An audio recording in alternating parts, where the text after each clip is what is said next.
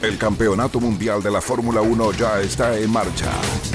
Y solo hay una escudería que acelera a fondo para ganar todas las carreras. Nuestros bólidos ya están en la pista. Y con la supervisión de los mejores, Walo Frías, Carlos Jimeno y Rainiero Guerrero. Ellos son Escudería Futuro. A partir de este momento, en las plataformas de Futuro. La radio del rock. ¿Qué tal? ¿Cómo están todos y todas? Bienvenidos y bienvenidas a la escudería Futuro en semana de carrera. Miren nuestras sonrisas, ya van a ver la de Walo, la de Carlos Jimeno, porque estamos en semana de carrera. Se viene el Gran Premio de Bakú en Azerbaiyán, octava fecha de la Fórmula 1. Así que tenemos semana de carrera, tenemos mucho que hablar. Vamos a estar repasando historias de Azerbaiyán, que es un circuito nuevo dentro de lo que es el calendario, y muchas polémicas fuera de la pista que han habido durante todas estas semanas. Walo Frías, Carlos Jimenos, Jimeno uno solo nomás. Bienvenido. Y bienvenido. Gracias, contento de, que volvamos a tener una prueba de carrera. Quisiera ya entrar en materia de Bakú, Azerbaiyán. No me voy a olvidar cuando en este renacer de la F1 con relación comercial con Asia directamente, uno y otro y otro gran premio eh, yendo para esas tierras, anunciaban que Azerbaiyán iba finalmente a ofrecer un circuito mixto, eh, remozando calle y una parte de un autódromo que estaba en construcción para darle forma a un, un, gran premio. Todos los pilotos reclamaron, no queremos ir, es un lugar por el trazado que se explicaba entonces que no tendría espacio, que sería peligroso, que además el paso de la carrera, o de, perdón, del trazado mm. por el casco histórico de la ciudad, lo único que iba a hacer era ponerlo en peligro, etcétera, etcétera, etcétera. Fueron encontrándose con un gran premio, desde mi punto de vista, muy entretenido, sí. eh, bastante eh, polémico, polémico, difícil, sí, siempre, difícil de correr. Y, y, que claro, esa parte por la ciudad, lo único que también sumó eh, fue espectáculo. Exacto. Yo creo que, que este gran premio, así como se desarrolla cada año y como no querían ir, ahora todos quieren estar, pero ¿saben qué? Con cuidado, porque es un gran premio traicionero. Absolutamente, no, no absolutamente. Yo también creo que es eh, se le ¿cómo se dice cuando se le toma no se le toma en cuenta de acuerdo al peso que realmente ha tenido eh, para los pilotos? Claramente ha sido súper complejo. Hay que acostumbrarse a situaciones en las que no estaban realmente ellos expuestos, como venir de una avenida ancha, ¿no es cierto? Y tener que entrar en un embudo mm. eh, con una curva muy eh, aguda, digamos, o sea, tienen que hacer una curva muy difícil y esto los, los sacaba a muchos pilotos de, de, de, de, lo normal, de lo tradicional. Es ahí precisamente cuando se, se cruza, ¿no es cierto?, esto de circuito con el circuito callejero. Mm después del embudo vuelve un circuito que ya es callejero. Antes de eso es como un circuito ancho. Entonces, esta dualidad que tiene Bakú eh, es muy entretenida. Yo creo que ellos han terminado apreciándola claramente. Y los pilotos buenos se ven ahí, tanto como se ven en Mónaco. Tanto, como, tanto como los malos. Sí, bueno, sí, sí, sí. Era una mirada un poco, pero, un poco más positiva. Pero efectivamente es un gran premio que siempre, siempre ha dejado mm. cosas, siempre ha tenido polémica. Estaba revisando, ya se han disputado cuatro desde el 2017. Nos tuvimos que saltar solamente el 2020 por, por pandemia, obviamente. Sí. 2017 lo ganó Daniel Richardo, que fue el primer piloto que se subió al podio como número uno. El 2018 lo ganó Hamilton, el 2019 fue Valtteri Bottas y el 2021, el año pasado, fue Checo Pérez, en su primer triunfo. Eh, y que siempre ha dejado, yo me acordaba, lo, lo, lo hablamos fuera de micrófono, el choque de eh, Fettel con Hamilton, con Hamilton cuando pensó que lo estaba testeando con el freno. Es que no fue choque, eso él le tiró la no, Por eso lo, le tiró, fue, un, fue, un, fue una, sí. una, choreada muy fea de, del alemán en ese Horrible. minuto, ¿te acuerdas? Sí, lo y así todo, cual, como yo siempre perdió, perdió, su, perdió la carrera sí. por ese golpe, mm. sin saber que, no sé, 10 vueltas después a Hamilton salía a salir el, el, el protector y iba a tener que parar sí. a Pitt para que le pusieran eso y iba a hacer que perdiera la opción de ganar. No, al final pasó, todo suspendido. Mira, claro. me, me, gustaría también ir a la primera carrera en Azerbaiyán cuando ganó Richardo. Eh, entonces, repito lo que dije recién, era un gran premio nuevo, tenían temor, mezclaba y sabían por telemetría que la carrera había, lo iba a complicar mucho de rápido a lento, de trabado a rápido de nuevo. Y me acuerdo que Richardo ganó ese gran premio eh, contra todo pronóstico uh -huh. y, y ratificó lo buen piloto que es cuando, cuando en una situación bastante difícil para todo había que tener manos, había que tener sí, buen volanteo, Richardo fue capaz de ganar. Después ya se conocía la pista. Richardo, recuerden que es Bakú, Mónaco, Pérez, Bakú, Mónaco. Mónaco Bueno, son pilotos de circuitos cerrados, son gallos buenos, son, finos. Bueno, Checo ganó esa carrera el año pasado, pero antes había sacado un tercer lugar. Sí, sí, son, pilotos, de muñeca. son pilotos de buena muñeca y, quedó claro porque Mónaco también podríamos, claro, podríamos asimilar un poco esta condición de pista tan angosta, de paredón pegado, de barrera encima de la nariz del piloto. Yo creo que es el buen apunte de los pilotos que lograron ganar. Por supuesto que también ganó Hamilton en algún momento cuando estaba desatado. También había ganado Mónaco. Sí, también, también había ganado Mónaco. Pero bueno, yo creo que va a ser una muy bonita carrera. Y ahora sí, por Reiniero Gualo. Ahora sí que en una pista que para un tipo talentoso como Pérez y valiente también, y para un compañero como Verstappen, que también es valiente y también es talentoso, también. A ver cómo se pelean esa carrera entre ellos dos. Y hay que tener, eh, hablaban recién del circuito, porque este es un circuito de largo aliento. Es, eh, es, extenuante físicamente, psicológicamente y también eh, muele neumáticos. El año pasado mm. Verstappen tenía todo para ganar y a falta de 15 vueltas oh, reventó neumático. ¿Te acuerdas? Reventó neumático solo, solo, No solo él. ¿Quién más? Hay Stroll también. Stroll. Le pasó exactamente, lo mismo en la, recta principal. Ah, sí, sí, sí, pues.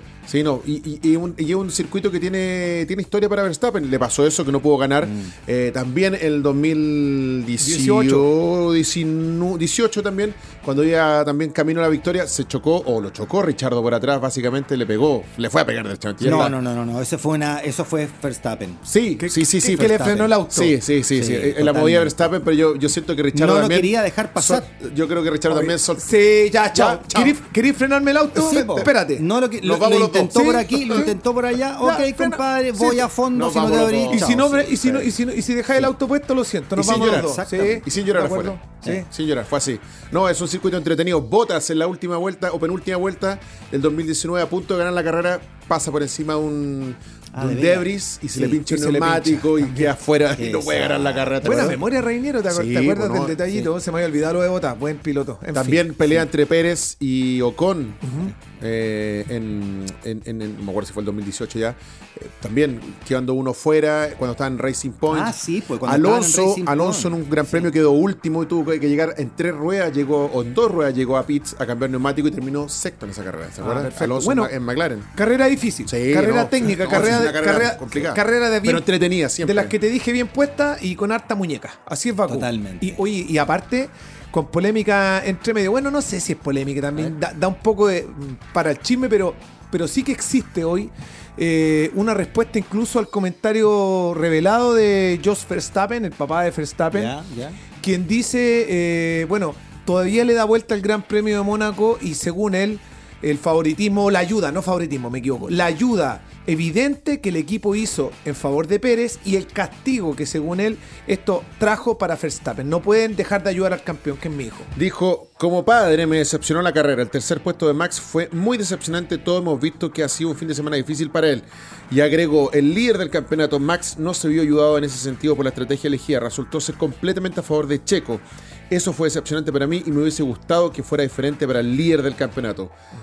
Habló del líder del campeonato digo, sacándose eh, como pudiera, que el papá el que está hablando, pero en, parte lo hemos discutido este tema, ¿no? o, sea, lo que pasa es que me parecía que era muy evidente. En Mónaco, a lo mejor si hubiese sido un circuito de, pista con esas extensiones más largas, la, instrucción hubiese llegado, pero un circuito como Mónaco es como te lo ganaste en la pista yo creo, ahí, ¿no? Yo creo que Joss no vio lo que ocurrió todo el fin de semana en donde Pérez superó permanentemente a Verstappen. No, él, eh, claro, él emite su opinión respecto de su hijo, pero no vio el contexto general porque está enfocado solo en el triunfo de su hijo y eso es bastante egoísta. Yo creo que, por el contrario, eh, la gente de Red Bull vio la posibilidad de que Checo, con lo firme que estaba, ganase la carrera y apenas se consolidó ese, ese sentimiento, esa posición, fueron con él. De acuerdo. Fueron con él. Porque, claro, había una debilidad en Verstappen para lograr ese, ese primer lugar. Mm. Eso es lo que vieron. En cambio, vieron la fortaleza de Checo y apoyaron la fortaleza, lo cual es lógico. es lógico. Yo creo igual que un equipo que está por ganar una carrera y siendo tan valioso el campeonato de constructores y viendo en buena forma un piloto que tiene, que tiene nivel como Pérez, lo hace ganar y punto. Pero no me gusta cuando los papás empiezan a ah, hacer público los comentarios y las críticas, no fue sano. Pero sí me gustó la respuesta de Red Bull porque usualmente estas cosas quedan ahí en el aire.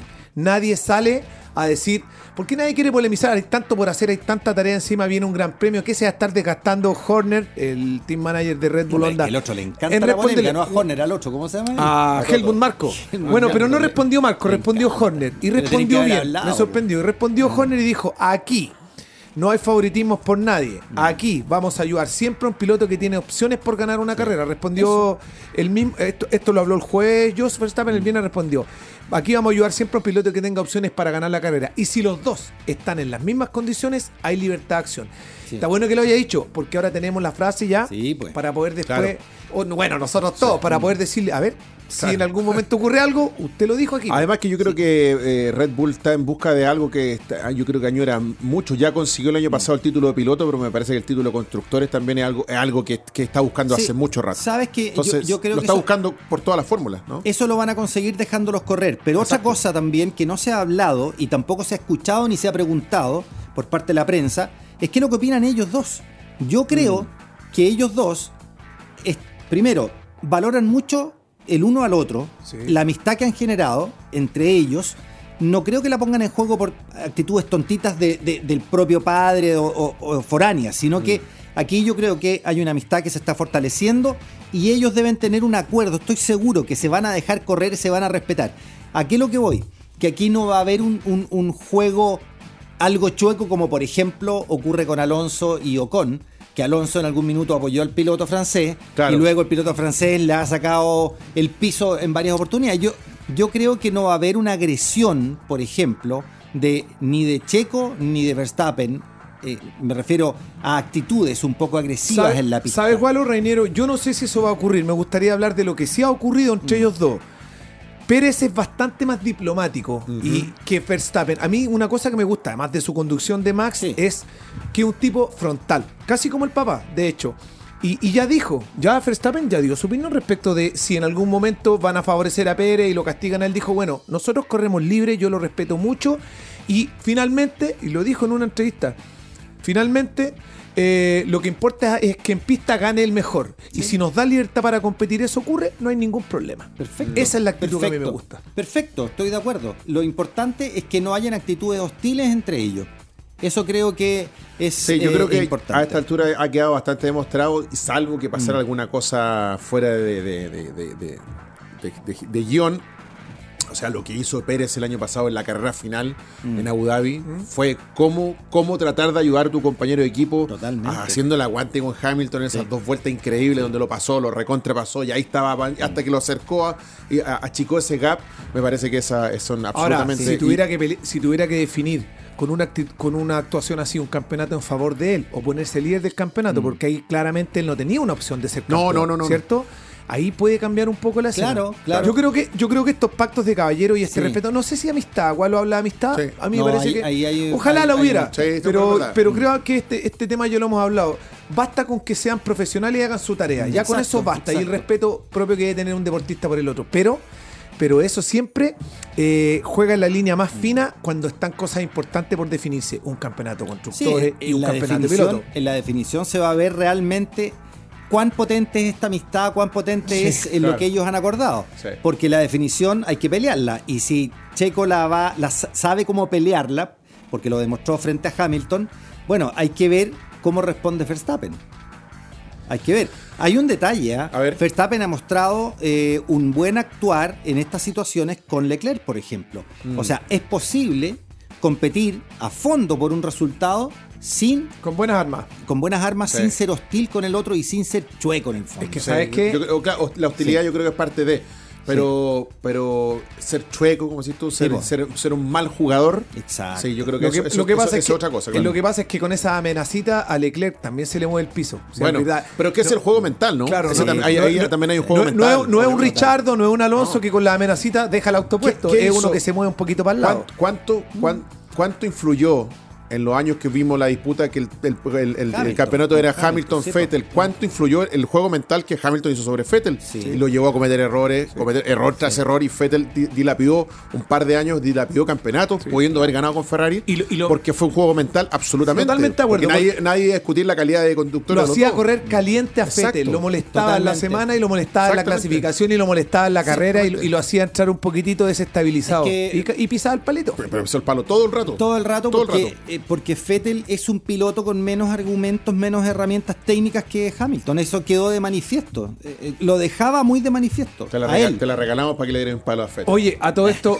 sí, le, encanta. Oye, un, pequeño paréntesis, Reiniero Gualo. Ah, pero me cae muy bien ahora. sobre todo abajo el Fórmula 1 me cae muy bien. Estuve leyendo, yo te lo he dicho siempre, le tengo mucho respeto a, Fettel. Estuve leyendo una entrevista, no retuve el nombre, a un ex mecánico de Mercedes-Benz en mm. época de Rosberg y de Hamilton. Sí. Mm. Dijo que reconocía eh, mucha aplicación, mucho rigor, mucha preparación, mucha lectura de Hamilton fuera de las carreras en el trabajo con el equipo que le constaba cómo, cómo se iba al taller y cómo trabajaba con ellos, pero, pero que en su base no tenía los conocimientos técnicos que, por ejemplo, sí tenía Rosberg, que sí tenía Schumacher, que sí tenían otros pilotos que habían hecho una parte eh, más, laboriosa para entender la mecánica en general. Entonces el tipo tenía entusiasmo y todo, pero decía no, ni siquiera Rosberg, cuando uno pensaría que Rosberg, hombre de Mónaco, hijo de un papá de F1, no. El hombre le gustaba estar metido ahí con el overall, trabajaba mucho, entendía mucho más que Hamilton. Muy mecánico. Lo mató, son, dijo. Son pilotos mecánicos. Son pilotos mm. mecánicos. Exactamente. Oye, bueno, eh, a propósito de esto, eh, para cerrar nomás esta parte, ¿cómo, ¿cómo definirías tú en una línea a Jos Verstappen como piloto? del montón. Un piloto menor, del montón. no, del montón. Del montón. O sea, son todos extraordinarios. Claro. Pero la mayoría de los pilotos del 94 son del montón. al 2003 en la Fórmula 1, ¿eh? Sí. 14 puntos en total. Mira. Súper del montón. Del montón, pero son 11 años en la categoría. Sí, pues. Mm, yo ya con eso, mira, yo hay un montón de no podría, no, podría decir, no podría decir su nivel porque no, no, no, recuerdo francamente mm, cómo corría eh, me acuerdo un par de carreras de Verstappen, no, pero, escuchado, pero, los puntos hablan mucho de eso. Sí, pero también, mm. claro, si, no, si miramos, habría que ver que en esos años, ¿quién ganó, quién ganó los grandes premios? De repente aquí hay una hegemonía donde un piloto se lleva nueve carreras, el otro se lleva ocho y deja puro molido. Pero eh, ojo que él no estuvo siempre en malos autos, ¿ah? Él estuvo arriba de buenos no, autos. Estuvo, en, buen, en Benetton llegó a estar también. Claro, entonces yo creo que hay que, hay que ver ahí los puntos. Yo me quedo con los 11 años en la mm. categoría de un tipo que no tenía dinero y que, no llegaba a la serie con auspiciadores. Respetable, Era otra época la Fórmula 1 y por ejemplo, Hulkenberg, em, para mí es mejor piloto que. Buen piloto Hulkenberg. sí, porque estuvo muchos años y no consiguió nada. Pero cuando tuvo, una carrera, cuando tuvo una carrera por ganarle le faltaban, ¿cuánto? ¿Dos vueltas? ¿Una y media? Y hace un trompo en ¿Dónde en fue? Alemania. En Alemania, a, dos carreras de, ganar su primer gran premio. O sea, si Hulkenberg ganaba ese gran premio, mm. yo creo que seguiría en la categoría. Pues, Eso lo sepultó. Lo sepultó. Oye, sigamos avanzando en lo que tenemos porque la Fórmula 1 y el dinero es tema. Alonso dice que no aceptará el límite salarial para la piloto. Esto tiene que ver con también un límite un límite de presupuesto que también que se quiere imponer para la Fórmula 1 a partir de los próximos años en términos de la construcción del auto y los presupuestos que se le dan a los equipos. Pero también esto incluiría un límite salarial. Ya ahí saltaron los papis, los campeones del mundo. Saltó Hamilton, saltó Alonso a decir que eso no le parece. ¿Y ese, ese límite, ¿qué, monto es? ¿Se ha hablado del monto? Mira, yo tengo el monto de permitido este año para trabajar los equipos, 75, millones de 75 dólares. millones de dólares. Ya. Fíjate, igual. Pero no están muy contentos ni no, Mercedes, ni Ferrari, ni pero la, Fórmula 1 introdujo un tope presupuestario al mm. comienzo de la temporada 2021, limitando primero el gasto de los equipos a 135 millones de euros al año. Esa cifra, esa cifra bajó. A 75. Sí, bajó harto. Ya. Pero mira, esos, esos 75 millones respecto a los mm. ciento y algo es enorme. Es, un, es una limitante de prueba y, de personal y de análisis enorme.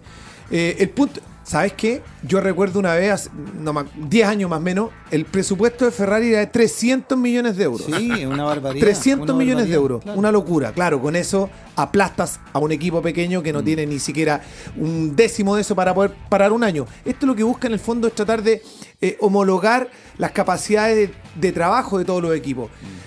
En cuanto a lo de los pilotos, eso se está estudiando, Walo. No, no está decidido cuál sería el monto, pero ya dijo Hamilton que no, que sabemos que es el más pagado, de hecho uno de los cinco mejores, de, cinco o diez deportistas más pagados de cualquier mm. disciplina. Y en el caso de Alonso tampoco porque tiene un contrato extraordinario con Alpine y probablemente firme un contrato más.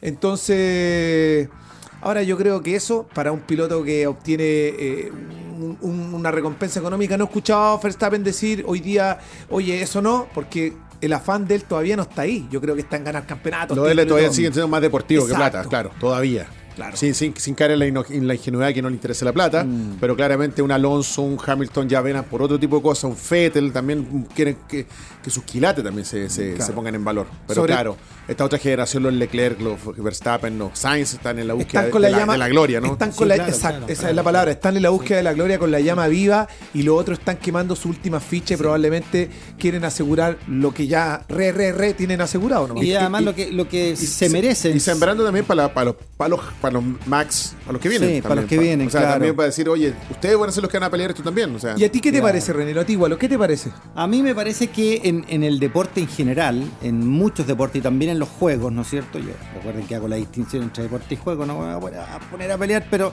pero hay juegos que manejan mucho dinero. Creo que las personas que compiten en estos deportes y juegos están en exceso muy bien pagadas. Mm. En exceso. Yo creo que hay un límite que para mí me encantaría que lo dictase la moral. claro, lo, ético, claro. Exacto, lo ético y moral. Pero, pero estoy de acuerdo en que los pilotos puedan luchar por obtener el mayor beneficio económico de acuerdo a sus capacidades. Solo que me gustaría que la fórmula fuera diferente, que esto no, no fuera tanto dinero destinado a una persona, mm. porque realmente se necesita mucho en otras partes. Yo buscaría otra fórmula. A mí no me gusta que ganen tanta, tanta plata porque no se la van a gastar a toda. Ti, ¿qué te parece? El límite salarial. yo creo que tiene, que ver con lo que hablamos recién de, o antes de efectivamente hoy día la, forma de buscar esa, esa, esa, por qué le vas a pagar más a él es por lo que representa para la marca, por lo que, la marca quiere, porque no es solamente correr una carrera, sino tiene que ver con muchas cosas que tienen que ver con la publicidad, con la imagen que proyecta, entonces obviamente eso genera. Ahora, yo sí creo que podría haber un límite porque también pienso que el deporte en general, o juego como quiera llamarlo Walo, está así excedido, o sea, en el fútbol o lo que sea, hay una, hay una cantidad desmesurada de millones y millones de dólares que lo genera la industria, no nadie puede negar eso, nadie puede negar un Cristiano Ronaldo o un Messi genere esa plata que se está ganando, ¿no? Con la venta de polera, con la venta de entrada, con los contratos, etcétera. Eh, pero claro, eh, en diferencia con, otros competidores, me parece que están haciendo lo mismo al final. Ahora, me, llama la atención porque me acordé de una estadística que salió, una cifra de, estas típicas que se relevan todos los años de la plata que ganan los pilotos. Y esto fue del 2018-2019 donde el rango, salvo Alonso y Hamilton, que eran los que efectivamente ganaban muchos millones de dólares, el resto para abajo estaba entre el rango de los 5 millones y los 300 mil dólares. Incluso los pilotos de Sauber en ese minuto o pilotos de escudería más chicas estaban en el rango. Entonces era un rango bastante acotado. Salvo, como te digo, esto es plata de contrato del equipo. los que se despegan los de Pero eh, salvo Fettel en ese minuto, Hamilton y Alonso eran los que estaban despegados en términos ya en otra liga de plata. Bueno, nadie sabe a ciencia cierta cuánto gana cada uno porque esas platas nunca se hacen públicas. Pero se estima que Hamilton gana 42 millones de dólares en su renovación. hablamos por temporada. hablamos por temporada. por contrato con Mercedes, pero ¿cuánto gana por todo bueno, que Alonso con McLaren también volvió ganando esa plata. El, límite salarial tiene que ver con lo que el equipo le paga al piloto, no es lo que genera él por publicidad. Yo quisiera aportar la opinión mía, es 42 millones de dólares es más de la mitad del límite salarial que tiene el equipo para trabajar. Mm, Me parece obsceno. ¿No es cierto? Sí. Estamos de acuerdo en eso. Ya, eh, Qué bueno que somos tres tipos con la moral. Que ganamos poco. Por encima. además, pues, además, además, Oye, rápidamente, los horarios. Eh, entrenamientos libres este viernes en Chile, 6 de la mañana. Entrenamiento libre 2 a las 10 de la mañana. Entrenamiento libre 3 ya el sábado a las 8 de la mañana. El sábado la clasificación es a las 10 de la mañana. Y la carrera el domingo es a las 8 de la mañana. Buena hora. Rico. Buena hora. Sí. Buena hora. Si ya los viejitos no han despertado más temprano. Rápido, Gualo Frías, tu pronóstico para. Para mí, yo creo que va a haber un doblete de Checo, fíjate. Ya, ah, bien, muy bien. Checo, segundo. Sí. Segundo, me voy por Verstappen. Max. Sí. Y tercero, quiero. Mmm, Leclerc, pongámosle. Vamos. Sí. Vamos, Jimeno. Verstappen. Pérez. Checo. Sainz. Sainz. Yo creo que va a ser un gran premio, como siempre, con, con lleno de incidentes, con cosas así. Entonces, va a colocar a alguien inesperado dentro, dentro de los mm. primeros lugares. Entonces, yo creo que va a ganar Checo. Voy a jugar por Checo. Creo Su noda. Creo que va a ir Max. Claro, y ese, sería el tercero. Em, no, Gasly en ese caso. Ah, pero ahí, Reinero está igual, está igual estandarizado, Checo y Max. No, Gasly. Ah, Gasly. Bueno, Gasly tiene un podio ahí, acuérdate. sí en la fecha que ganó Pérez tiene un podio Gasly. Me regalé, me regalé con Gasly, pero bueno, si le aguanto, eh, estoy pagando uno con 20, así que podría ser mi millonario. Muy bien. O sea, si, si saco yo algo en lo mío, más tu Gasly, estoy. No, estamos listos. ya, nos vamos entonces. Próxima semana nos reencontramos el lunes analizando todo lo que dejó el Gran Premio de Baku en Azerbaiyán o Bakú.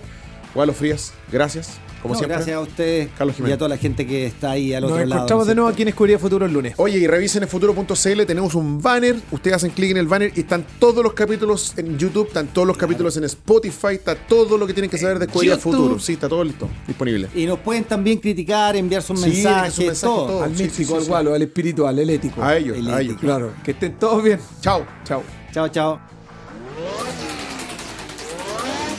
Apagamos el motor, nos quitamos el casco y nos comenzamos a preparar para la próxima fecha. El circo de la Fórmula 1 gira por todo el mundo y tiene su parada obligada en futuro con Escudería Futuro.